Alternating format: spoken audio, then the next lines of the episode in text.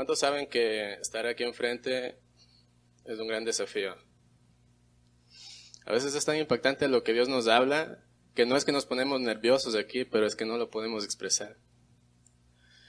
Y por eso cuando queremos escuchar un testimonio, decimos, pero ¿por qué se quedó callado? Y es que es tan impactante lo que Dios nos dijo, que no encontramos las palabras para decirlo. Quisiéramos que estén en nuestro corazón para que entendiesen. Pero hay algo que habla mucho más que las palabras y es la vida. Así que yo estoy seguro que vamos a ver vidas transformadas de estos jóvenes, que tal vez no expresaron todo lo que sintieron, pero vamos a ver cambios en sus vidas. ¿Qué les parece si nos ponemos de pie, hermanos, y le pedimos a Dios que nos acompañe en esta mañana? Vamos a, a orar al Señor. Oremos, hermanos. Padre Santo, venimos a ti, Señor, humillados, Dios mío, humillados en esta mañana, humillados y agradecidos, Señor, agradecidos por tu fidelidad y por darnos esta bendición tan grande de estar aquí, Señor, para adorarte, para poder escuchar, Señor, tu palabra y poder glorificarte, para que podamos amarte mucho más, Señor. Te rogamos, Padre, que en esta mañana pongas en nosotros un corazón humilde, Señor. Un corazón que esté dispuesto a aprender lo que tú nos quieres enseñar. Padre, usa lo que es inusable, inútil para que tú te glorifiques, Señor. Nos ponemos en tus manos, Padre Santo, y ponemos este tiempo de, predicación en tus manos, para que tú te glorifiques, Señor, solamente tú te glorifiques, y nosotros te alabemos, Padre. Te alabamos y te bendecimos en el nombre de Jesús. Amén. Tomen asiento, mis hermanos amados.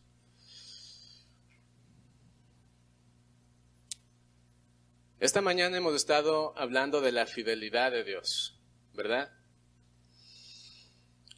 Y por eso el mensaje de esta mañana lo he titulado Fieles al que es siempre fiel con nosotros. Fieles al que es siempre fiel con nosotros. Muchas veces, hermanos, pensamos que ser fieles a Dios es una obligación y tomamos el ser fieles a Dios como un mandato difícil de cumplir. Muchos son fieles a Dios por el miedo al que dirán, por el temor a perder las bendiciones de Dios, por el temor de perder el amor de Dios, la bondad de Dios, sus bendiciones. Pero Dios no mira las acciones, sino el corazón.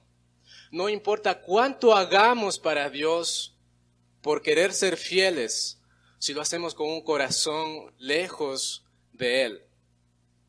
Es que, hermanos, no es lo mismo ser fieles a Dios por obligación que ser fieles a Dios por convicción. Convicción porque conocemos a Dios, porque sabemos que Él es el Dios verdadero que cumple sus promesas que no importa la situación que yo esté atravesando, Él está conmigo peleando mis batallas y nunca falla. Por eso somos fieles, por convicción, porque sabemos quién es Él. Cuando ser fieles a Dios, hermanos, se convierte no en algo deleitoso, sino en una carga pesada, tenemos como resultado cristianos espiritualmente deprimidos, frustrados, vacíos, Algunos, en su intento de ser fieles a Dios bajo la soberanía de sus obras, dejan de mirar la gracia de Dios. ¿No les ha pasado? Dejan de mirar la grandeza de Dios y ponen su mirada en sus problemas. Ponen toda su atención en lo que están pasando y ponen lo que están atravesando como algo más grande que Dios como algo sobresaliente a lo que Dios es. Cuando esto sucede, hermanos, muchas veces dejamos de ser fieles a nuestro llamado, dejamos de ser fieles a nuestra familia, Cuando nos concentramos en el problema y no en Dios, dejamos de ser fieles a la iglesia local y vamos de congregación en congregación, a otra y a otra. Muchas veces culpamos a Dios de lo que está pasando en nuestras vidas. Y pensamos que a Dios no le interesa ayudarnos en ese momento. Y como Dios no nos ayuda en el momento que yo le estoy pidiendo, nos alejamos de Él. ¿Verdad? Dejamos de ser fieles. Pero ¿qué es ser fiel? Bueno, vamos al diccionario de la Real Academia de la Lengua, ¿no? Para ver qué es ser fiel. Y mire lo que dice el diccionario. Dice, ser fiel es permanecer, estar firmes en lo que comenzamos, tener fe, ser personas confiables y responsables. Fidelidad es lealtad a toda costa. La persona fiel, hermano, es aquella que cumple con sus promesas y mantiene su lealtad aún con el paso del tiempo y de las circunstancias que esté atravesando. Dios es fiel. Él cumple sus promesas y sin importar la circunstancia que su iglesia está atravesando, Él permanece fiel. Y ese es el propósito de Dios en esta mañana. Que podamos entender la fidelidad de Dios y que podamos estudiarla de tal manera que podamos tomar la fidelidad de Dios como un ejemplo de fidelidad a nuestras vidas. Que tomemos su fidelidad para motivarnos a ser fieles. Vamos conmigo, hermanos, a Lamentaciones capítulo 3. Y vamos a ver qué nos dice la Biblia. Vamos a estar tomando varios pasajes, pero este es el primero de todos. Lamentaciones 3, capítulo, capítulo 3, versículos 22 al 24. Lamentaciones capítulo 3, versículos 22 al 24. Mire lo que dice la palabra de Dios. Dice, por la misericordia de Jehová no hemos sido consumidos, porque nunca decayeron sus misericordias. Nuevas son cada mañana. Grande es tu fidelidad. Mi porción es Jehová. Dijo mi alma, por tanto, en él esperaré. Estas palabras fueron expresadas por el profeta Jeremías, hermanos. Y cuando las escuchamos, podríamos pensar que él pronunció estas palabras en medio de una situación favorable de su vida, después de haber tenido una gran victoria, cuando todo en su vida estaba fluyendo como viento en popa. Pudiésemos imaginar que Jeremías mencionó estas palabras cuando estaba disfrutando de la dulce calma de la fidelidad de su Padre Celestial. Pero no. Esa no era la situación de Jeremías. Lo que Jeremías estaba pasando por su vida, hermano, no mostraba ninguna evidencia de la dulce calma, de la, eh, de la fidelidad de Dios, sino todo lo contrario. Jeremías estaba viviendo en un momento de gran dolor en su vida, en medio del sufrimiento profundo, hermano. Si leemos desde el versículo 1, mire, del mismo capítulo, podemos notar que Jeremías en representación de Israel, poniéndose en los zapatos de Israel, se ve a sí mismo viejo y quebrantado. Dice sentirse muerto y sepultado, prisionero y torturado. Verso 9, como un viajero desorientado. Dice sentirse muerto, sepultado, atacado por las fieras, como blanco de las flechas, como objeto de burla, amargado y humillado. Hermano, el profeta se, sentía tan encerrado y tan deprimido que él, según él, ni las oraciones de él llegaban a Dios. Y llegó a declarar en el verso 17, ¿qué dice el verso 17? Que su alma se alejó de la paz y se olvidó del bien. Hermano, era una situación completamente triste. El profeta Jeremías casi había perdido todas las esperanzas, hermano. ¿Cuántos nos hemos sentido así en alguna ocasión de nuestra vida? ¿Cuántos hemos sentido que no tenemos esperanza alguna? ¿Mm? Pero versículo 21, entonces él recordó, recordó algo que le dio esperanzas nuevamente, las misericordias de Dios. La palabra hebrea para misericordia es gesed. Esta palabra gesed eh, también se traduce como pacto de amor y también se la traduce como amor fiel. Todo estaba perdido, pero la gesed de Jehová permanecía. Tal vez no iba a poseer tierras Jerusalén, pero dice, Jehová es mi porción. Al recordar las misericordias de Dios, hermano, al recordar que Dios es fiel y que su fidelidad es grande, Jeremías se sintió motivado a seguir siendo fiel a Dios. Esa era la motivación de, Jeremías. Por un momento se olvidó de eso y comenzó a quejarse desde el versículo 1 hasta el versículo eh, que leímos 17. Pero él se acuerda en el 21 de las bendiciones, de las bondades, de la misericordia de Dios. Y eso le motivó a permanecer firme, a permanecer fiel a Dios. Por tanto, en él esperaré. Aquí la palabra esperar, hermano, es sinónimo de aguardar con gran esperanza. Entonces Jeremías dice, por tanto, en Dios aguardaré con gran esperanza, ya no con ansias, porque muchos de nosotros aguardamos con ansias a Dios. Y movemos nuestro pie decimos, ya Dios, te estamos esperando, Señor, aquí estoy esperándote. Padre, ya estoy esperando que me respondas. Y estamos así, apurándole a Dios, ya Señor, eh, pero ya, respóndeme, Señor. Y Jeremías dice, esperaré a Dios con paciencia, no con ansias, sino con paciencia. Hermano, el periodo del castigo, escucha esto, el sufrimiento tendrá que pasar algún día.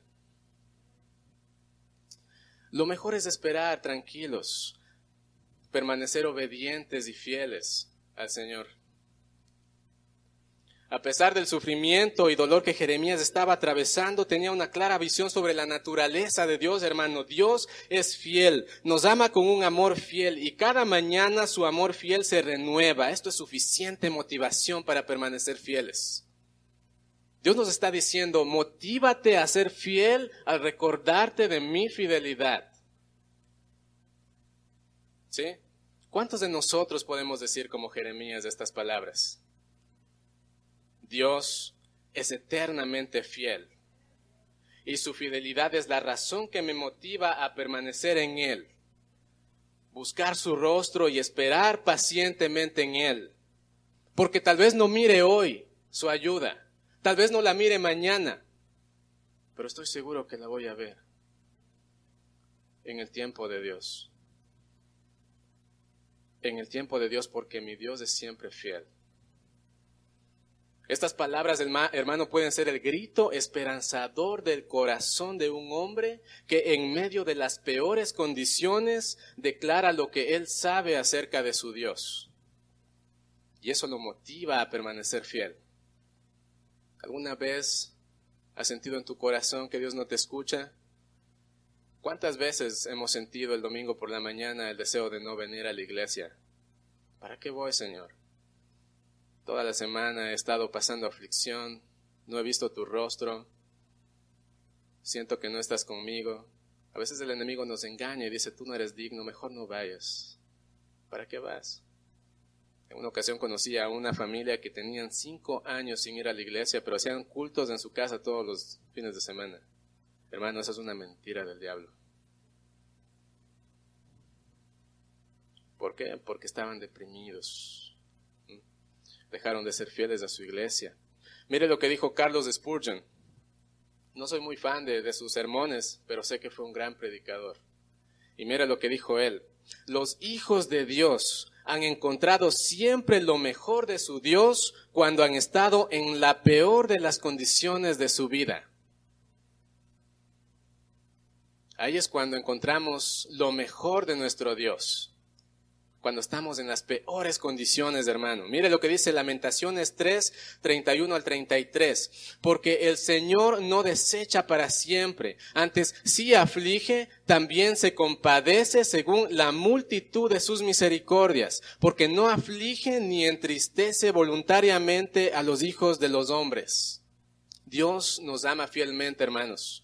Y cuando Él nos aflige, es decir, cuando Él nos disciplina, lo hace Hebreos capítulo 12 por amor para que participemos de su santidad, para lo que nos es provechoso.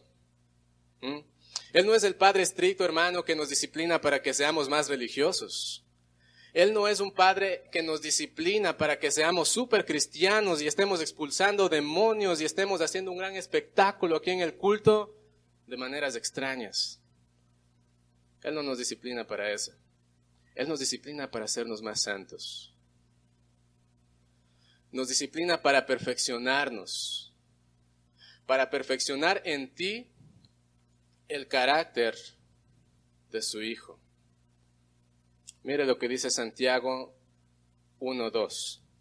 Hermanos míos, tened por sumo gozo cuando os halléis en diversas pruebas, sabiendo que la prueba de vuestra fe produce paciencia, mas tenga la paciencia su obra completa, dice la Biblia, para que seáis perfectos y cabales, sin que os falte cosa alguna.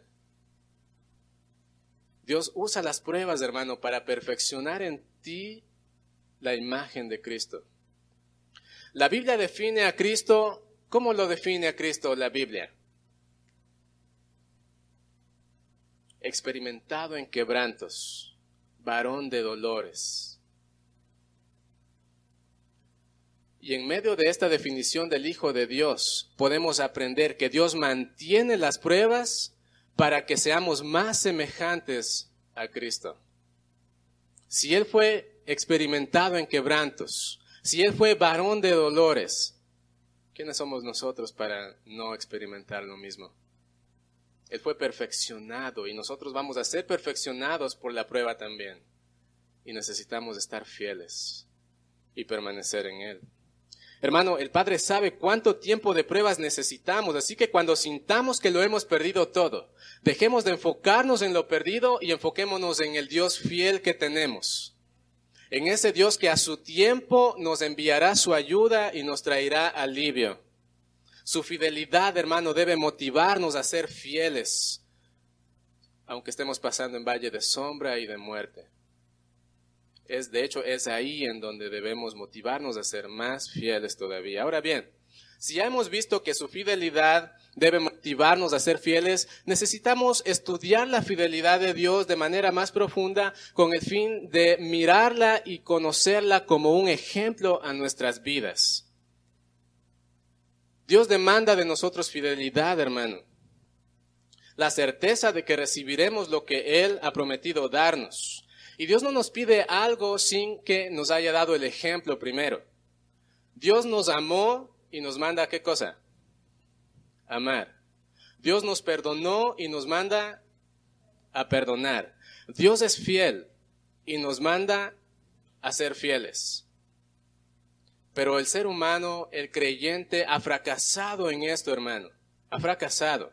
Y lo ha hecho muchas veces por la falta de conocimiento de la fidelidad de Dios, porque no conoce lo que la fidelidad de Dios significa. Cuando decimos que Dios es fiel, estamos respondiendo a la pregunta, ¿cómo es Dios? Hermano, la fidelidad es uno de los atributos, perfecciones de Dios. Cuando hablamos de las perfecciones de Dios, hablamos de aquellos atributos que se dividen en dos cosas, los incomunicables y los comunicables. Los atributos incomunicables son aquellos que solo Dios puede tener. Dios es omnisciente, omnipresente, eh, omnipotente, infalible. Ningún ser creado es omnisciente, omnipresente u omnipotente. Pero también están los atributos comunicables, que son aquellos atributos que Dios comunica a quien Él quiere y que da a los que a Él le parece. Y la fidelidad es un atributo comunicable que Dios comunica al creyente. La fidelidad es un atributo que Dios tiene en un grado infinito, pero que da al creyente en un grado limitado. Entonces no hay excusa. Él nos ha dado, nos ha comunicado esa parte de su carácter, hermano, la fidelidad. La fidelidad es una perfección que ha sido comunicado al creyente para que el creyente sea capaz de ser fiel. A lo largo de la Biblia podemos ver muchas muestras de la fidelidad de Dios, hermano. Muchas muestras. Mire, vamos a leer en Salmo 89, 8. ¿Qué dice? Salmo 89, 8. Oh Jehová, Dios de los ejércitos, ¿quién como tú? Poderoso eres Jehová y tu fidelidad te rodea. Eso quiere decir que la gloria del entorno de Dios es su fidelidad. Dios está rodeado de fidelidad. Todo lo que Dios hace lo hace con fidelidad. La fidelidad de Dios está presente en todos sus actos. Hace un momento leíamos Lamentaciones T, ¿se acuerdan? Donde Jeremías está mirando y palpando la situación de una ciudad sacudida, de, de ejércitos enemigos que estaban matando a sus hermanos, niños que estaban siendo muertos, apedreados en las calles, mujeres embarazadas que estaban siendo abiertas por sus vientres en sus hogares, padres de familia que estaban siendo asesinados en las calles, la familia real siendo llevada cautiva. Y en medio de todo ese caos, Jeremías dice, tú nos hubieses consumido si tú quisieras, Señor. Pero a ti te ha placido tenernos como tu pueblo grande es tu fidelidad. Él conocía que Dios es un Dios verdadero, que cumple sus promesas, que hace honor a su palabra. Él, sabía la fidelidad de Dios. Él la conocía. Leemos el Salmo 36, 5 y dice, Jehová, hasta los cielos llega tu misericordia y tu fidelidad alcanza hasta las nubes. En el lenguaje hebreo, hermanos, ah, las figuras son muy notorias, ¿no? Cuando nosotros vamos afuera y alzamos nuestra mirada, vemos que las nubes están muy altas. Incluso llegamos a pensar que están eh, muy fuera de nuestro alcance, ¿no? Solamente subiéndonos a un avión podemos pasar por en medio de ellas. Pero en aquella época, para que el salmista diga su fidelidad alcanza hasta las nubes, lo que él está diciendo es, la fidelidad de Dios es tan alta y tan sublime que parece ser inalcanzable. Y ese es el grado de fidelidad que Dios demanda de nosotros. Una fidelidad alta, una fidelidad sublime, hermano. Qué gran desafío. Miremos algunos ejemplos de fidelidad de Dios Dios es fiel con su creación, ¿sí o no? ¿Cuántos saben eso? Mire lo que dice Génesis 8:22. Mientras la tierra permanezca, habrá cultivos, cosechas, lo estoy leyendo en la versión, en la nueva traducción viviente. Habrá frío y calor, verano e invierno, día y noche. Dice, mientras la tierra permanezca, habrá todo eso. Miremos a nuestro entorno. Miremos los paisajes hermosos que cobijan a la tierra. Y pregunto, ¿ha cumplido Dios su promesa? Claro que sí. Dios prometió sostener y cuidar su creación y a pesar que el hombre, hermano, se ha encargado de destruirla, tala indiscriminada, contaminación, incendios, Dios es fiel y la mantiene. ¿Cuántos recuerdan antes de que empezara la pandemia, mejor dicho, cuando estábamos en, la pandemia, se escuchaban las noticias y decían que las grandes ciudades que estaban asediadas por la contaminación, ahora eran ciudades en las cuales se podía mirar el cielo azul y por las noches las estrellas. Y muchos decían es que Dios está siendo fiel a su creación. Era necesario que Dios guardase a este hombre que está deshaciendo su creación para cumplir su promesa. ¿Sí? Muchos lo decían. Yo lo pongo a criterio de ustedes. Pero Dios es fiel.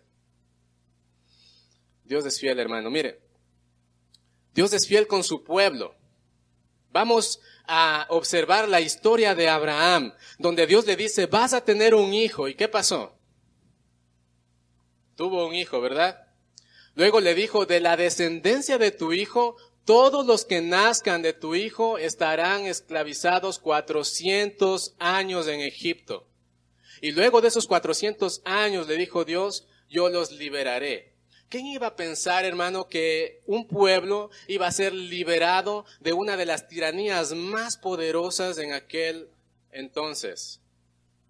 Pero de pronto, después de ese tiempo que Dios había determinado, leemos en Éxodo 12:41 lo siguiente, y pasados los 430 años, en el mismo día, todas las huestes de Jehová salieron de la tierra de Egipto. ¿Por qué? Porque Dios es fiel. Dios lo había prometido, hermano. Y en un solo día salieron todas las huestes de Jehová de Egipto. Dios es fiel con su iglesia. ¿Cuántos saben eso? Cada uno de nosotros, hermanos, tenemos una relación personal extremadamente importante con Dios.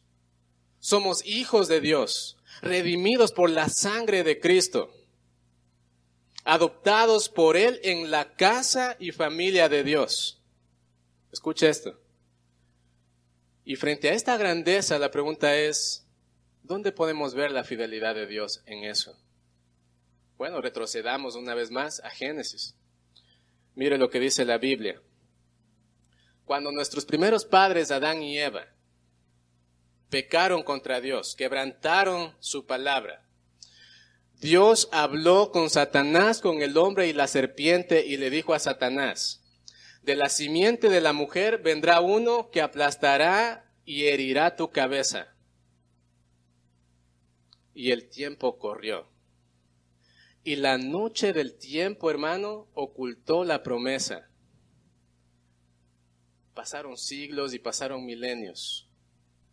Y llegamos a Gálatas, capítulo 4, versículo 4 y 5.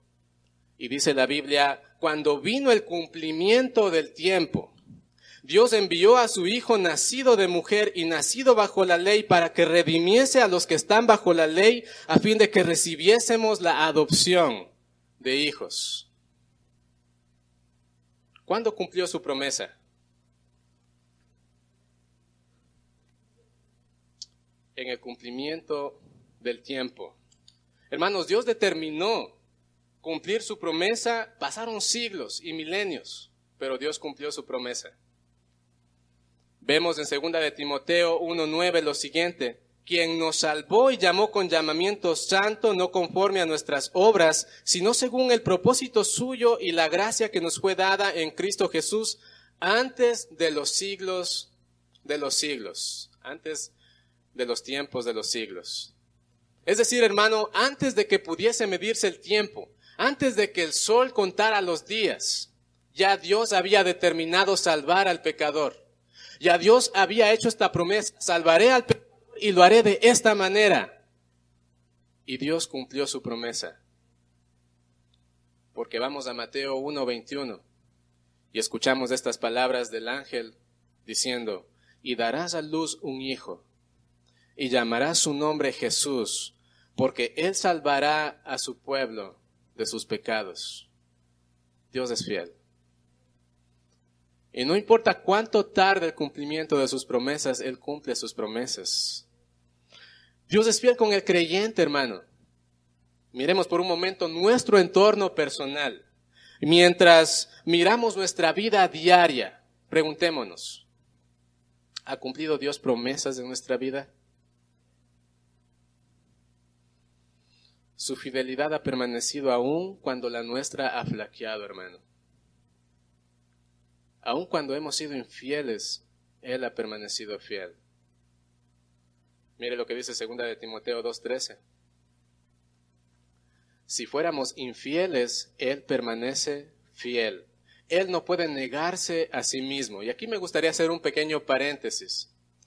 Porque muchas personas creen cosas muy extrañas y dicen lo siguiente.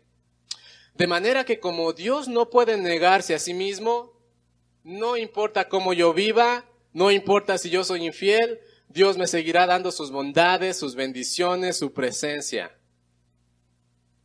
Pero tal pensamiento es herejía, hermano, y va en contra de Dios. La Biblia enseña que como Dios es fiel y mantiene el cumplimiento de sus promesas, demanda una vida conforme a su voluntad. Dios es tan fiel que juzga el pecado del creyente. Dios es tan fiel, hermano, es tan grande y tan infinito que no puede ser burlado. Y como no puede ir en contra de su santidad y su justicia, no puede bendecir el pecado en la vida del creyente. Entonces, es tan fiel Dios y tan fiel que cuando caminamos en pecado, Él no va a poder bendecirnos por fidelidad a su justicia. Entonces, ese, ese cuento de que, ah, no es que como somos bautistas, no perdemos la salvación, hacemos lo que nos da la gana y Dios nos sigue bendiciendo, mentira del Por eso tenemos a muchos hermanos nacidos de nuevo que caminan como el hijo pródigo y es necesario que sean disciplinados para que puedan regresar a los pies de Dios. Para el creyente que vive consagrado en su palabra, ¿cuántos de esos hay aquí? Para aquel creyente cuyo corazón está centrado en la gloria de Dios. Para aquel creyente que es fiel a Dios, dice segunda de Corintios 1:20, Todas las promesas de Dios son en Él, es decir, en Cristo, sí, y en Él, amén, por medio de nosotros para la gloria de Dios. Todas las promesas son en Cristo, sí, y en Cristo en estado de amén. Amén significa así sea, así será. Toda, todo el cumplimiento de, la, de todas las promesas de Dios tienen una garantía de que así van a ser. Si Dios ha prometido, Él lo va a hacer. Así será, dice la Biblia. Son en Cristo, amén. Son seguras, hermano. Dios cumple cada promesa de manera fiel. ¿Cuándo? ¿Cuándo cumple Dios sus promesas? Cuando nosotros queremos, cuando Él lo determina. Yo me agarro de la promesa de Dios. Mire, me agarro de la promesa de Dios y digo, Señor, tú has prometido que no me dejarás, que no me desampararás. Y de pronto entro en el valle de sombra, en el valle de muerte, y de pronto entro en los problemas de la vida, de pronto entro en las noches de lágrimas, entro en los días de confusión, entro en el momento de preguntas sin respuestas, y digo, Dios no es fiel. Y Dios me responde y me dice, yo tengo mi tiempo, pero cumpliré la promesa que te di. Y muchos dirán, ¿y qué de aquellas personas que estaban esperando una respuesta a las promesas de Dios toda su vida y murieron y no vieron cumplir esa promesa en su vida? Dios cumplió sus promesas en su vida. Y porque Dios cumple su promesa, llevó a esta persona a su presencia, donde nada le falta. Donde nada le falta, hermano problema fue que esa persona se fue de esta tierra sin saber que Dios estaba con él todos los días. Pero Dios cumplió en esa persona su promesa. ¿Y sabes por qué Dios cumple todas sus promesas? Porque como veíamos en la mañana en la clase, Dios no es hombre para que mienta, ni hijo de hombre para que se arrepienta. Si Dios dice que va a cumplir esa promesa en tu vida, Dios la va a cumplir. Y la va a cumplir no porque tú seas una excelente persona, sino porque Él es un excelente Dios fiel. Hermano, Él ha prometido guardarnos hasta el día en que seamos trasladados a nuestra morada eterna. ¿Sabes eso? Él ha prometido edificar a su iglesia. Y lo ha hecho levantando ministerios, creando proyectos evangelísticos de discipulado, cosas como el campamento, y lo ha hecho, hermano, por su fidelidad y no por nuestro gran esfuerzo que sí glorificó a Dios, pero siempre va a ser la gloria para su fidelidad. Mire lo que dice el Salmo 101.6. Mis ojos pondré en los fieles de la tierra para que estén conmigo. El que ande en el camino de la perfección, éste me servirá. Este me servirá. ¿Quién? El que ande en el camino de dónde? De la perfección, en los fieles.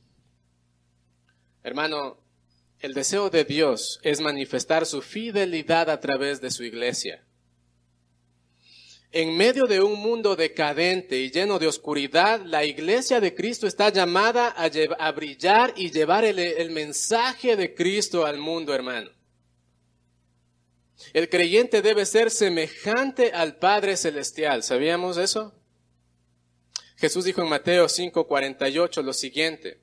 Sed pues vosotros perfectos, como vuestro Padre que está en los cielos es perfecto. Y más adelante el apóstol Juan escribe en primera de Juan 4:17 para que nosotros sepamos y entendamos que no es imposible, pues como Él es, dice, así somos nosotros en este mundo. Hermano, quiero que escuches esto. La vinculación con Cristo, nuestra salvación en Cristo, trae como consecuencia que el Padre invisible manifieste su fidelidad a través de personas visibles. Como consecuencia de nuestra salvación, el Padre invisible manifiesta su fidelidad a través de personas visibles. Cuando nosotros creemos en Cristo, no solamente estamos cerca de Cristo, pero Cristo está en nosotros. Cristo está en nosotros. Y la vida de Cristo se hace vitalmente nuestra vida personal, hermano. No podemos tener vida eterna si Cristo no comunica esa vida en nosotros. ¿Estamos de acuerdo con eso? Cristo, quien hace vida en nosotros, o sea, Cristo hace morada en nosotros por la acción del Espíritu Santo, manifiesta su vida a través de nosotros. Y el apóstol Pablo dijo, ya no vivo yo, sino que Cristo vive en mí y Cristo es fiel. Entonces, la iglesia tiene la fidelidad de Cristo en ella. Es decir, su fidelidad se manifiesta a través de nuestras vidas, hermano. Dios no nos está pidiendo que manifestemos algo obligado, exigido o que nosotros ah, tratemos de hacerlo. Simplemente dice, sométete a mí. Deja el yo a un lado. Humíllate bajo mi mano. No seas como esa serpiente que está peleando, sé como un gusano, déjame humillarte, dice Dios, y yo manifestaré mi vida a través de ti. Es necesario, hermano, que nosotros seamos humillados. ¿Para, para qué? Para que Cristo pueda manifestarse más libremente. ¿Mm? ¿Se imagina un boxeador peleando con el guante porque no, no deja ponerse el guante? Y, quiere meter su mano y el guante sale corriendo. El guante está inactivo. El boxeador hace con él lo que quiere. Necesitamos ser esos guantes en las manos de Dios. Mire,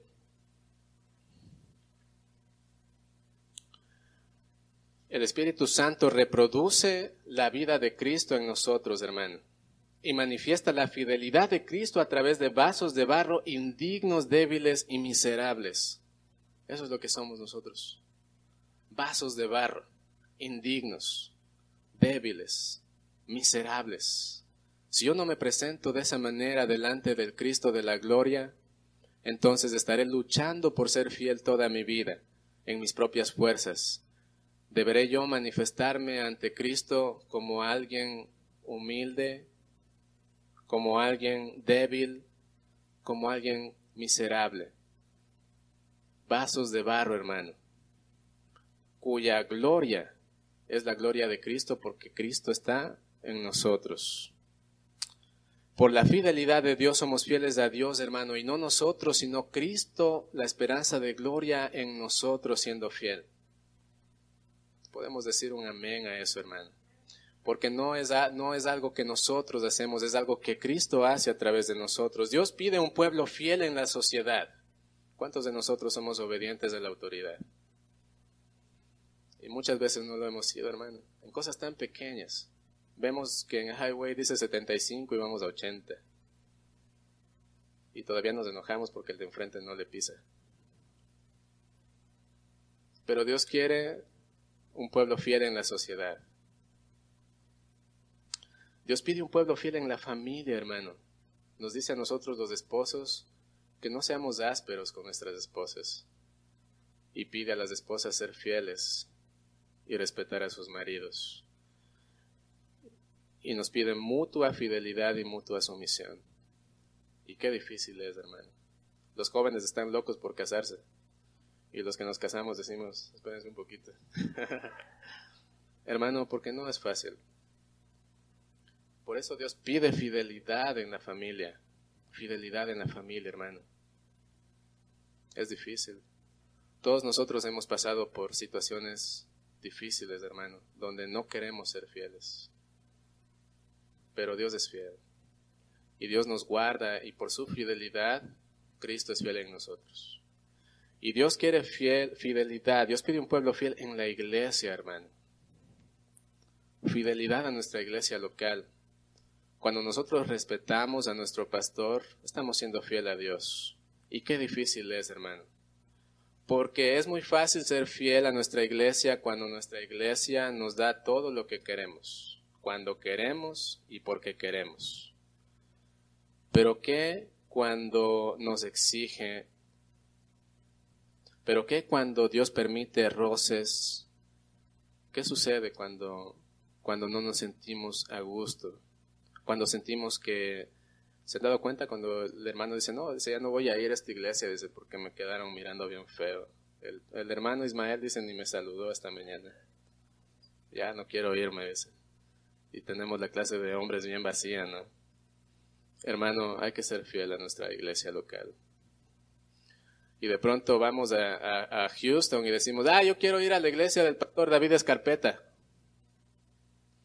Oh, dice, quisiera cambiarme de aquí a Houston mejor para asistir a esta iglesia. Está enorme, mil miembros, mil quinientos miembros. Y dan chequecito a los maestros de escuela dominical. ¿Se imagina? Hermano, hay que ser fiel. Si Dios nos pone en una iglesia pequeña, ser fiel. Si Dios nos pone en una iglesia que no hay sostenimiento, ser fiel. Me acuerdo de un compañero de seminario, y no es por criticar ni juzgar, simplemente a manera de testimonio. Le estaban invitando a ser pastor de una iglesia muy pequeña. Y él dijo, ¿sabes? Ni de broma me voy a esa iglesia. No van a tener ni para pagar mi gasolina. Y se fue a otra iglesia, una iglesia más grande. Pero ¿y qué si Dios quería usarte en esa iglesia pequeña? ¿Mm? Dios demanda fidelidad, hermano. Dios demanda en cada uno de nosotros un compromiso de fidelidad. Por eso nos habló de su perfección. ¿Se acuerdan? Yo soy fiel, dice Dios. Sé tú también fiel porque eres mi hijo, eres mi hija. Cuando un bebé nace, lo más normal es hallarle el parecido físico a su mamá y a su papá, ¿verdad? Pasa el tiempo y las personas dicen, oye, este niño sí se parece a su papá. Y no solamente físicamente, pero hasta las mismas rabietas hace, hermano. Se parece en su actitud, en su conducta, en su personalidad. Y el papá dice, qué orgullo. Hasta se parece a mí en eso, qué orgullo, de veras que sí. Nuestro Padre Celestial es fiel. Y la pregunta es, ¿nos estamos pareciendo a Él? nuestra vida está semejante a su vida, porque Él es nuestro Padre. Él es nuestro Padre, hermano. ¿Cuántas veces hemos sido infieles a Dios? En lugar de ser luz, hemos sido oscuridad. En lugar de llevar el mensaje de su salvación al mundo, hemos llevado palabras de contienda, chismes, críticas. Y me ha pasado, hermano, que Dios me da la oportunidad de platicar con alguien de su palabra y me la paso hablando de otras cosas. Me ha, pasado muchas veces. Hemos sido infieles a Dios, hermano, en, cosas muy pequeñas. Y Dios demanda que seamos fieles en lo mucho para ponernos en lo mucho y incluso en lo poco, hermano. Hay que ser fieles. Él ha prometido darnos la corona de la vida, mire, a todos los que seamos fieles hasta la muerte, fieles hasta el punto de estar dispuestos a dar nuestra vida por Cristo. No se trata de ser fieles hasta el día que me muera, no. Es ser fiel hasta el punto de estar dispuesto a dar mi vida por Él. A eso se refiere cuando dice fieles hasta la muerte. ¿Sí? Dios es fiel, hermano, y tiene los recursos necesarios, su Espíritu Santo, para reproducir la vida de Cristo en nosotros y podamos ser fieles al que es siempre fiel con nosotros. La fidelidad a Dios no es una opción de vida cristiana, es la única forma de vida cristiana. No podemos vivir de otra manera. No es una opción.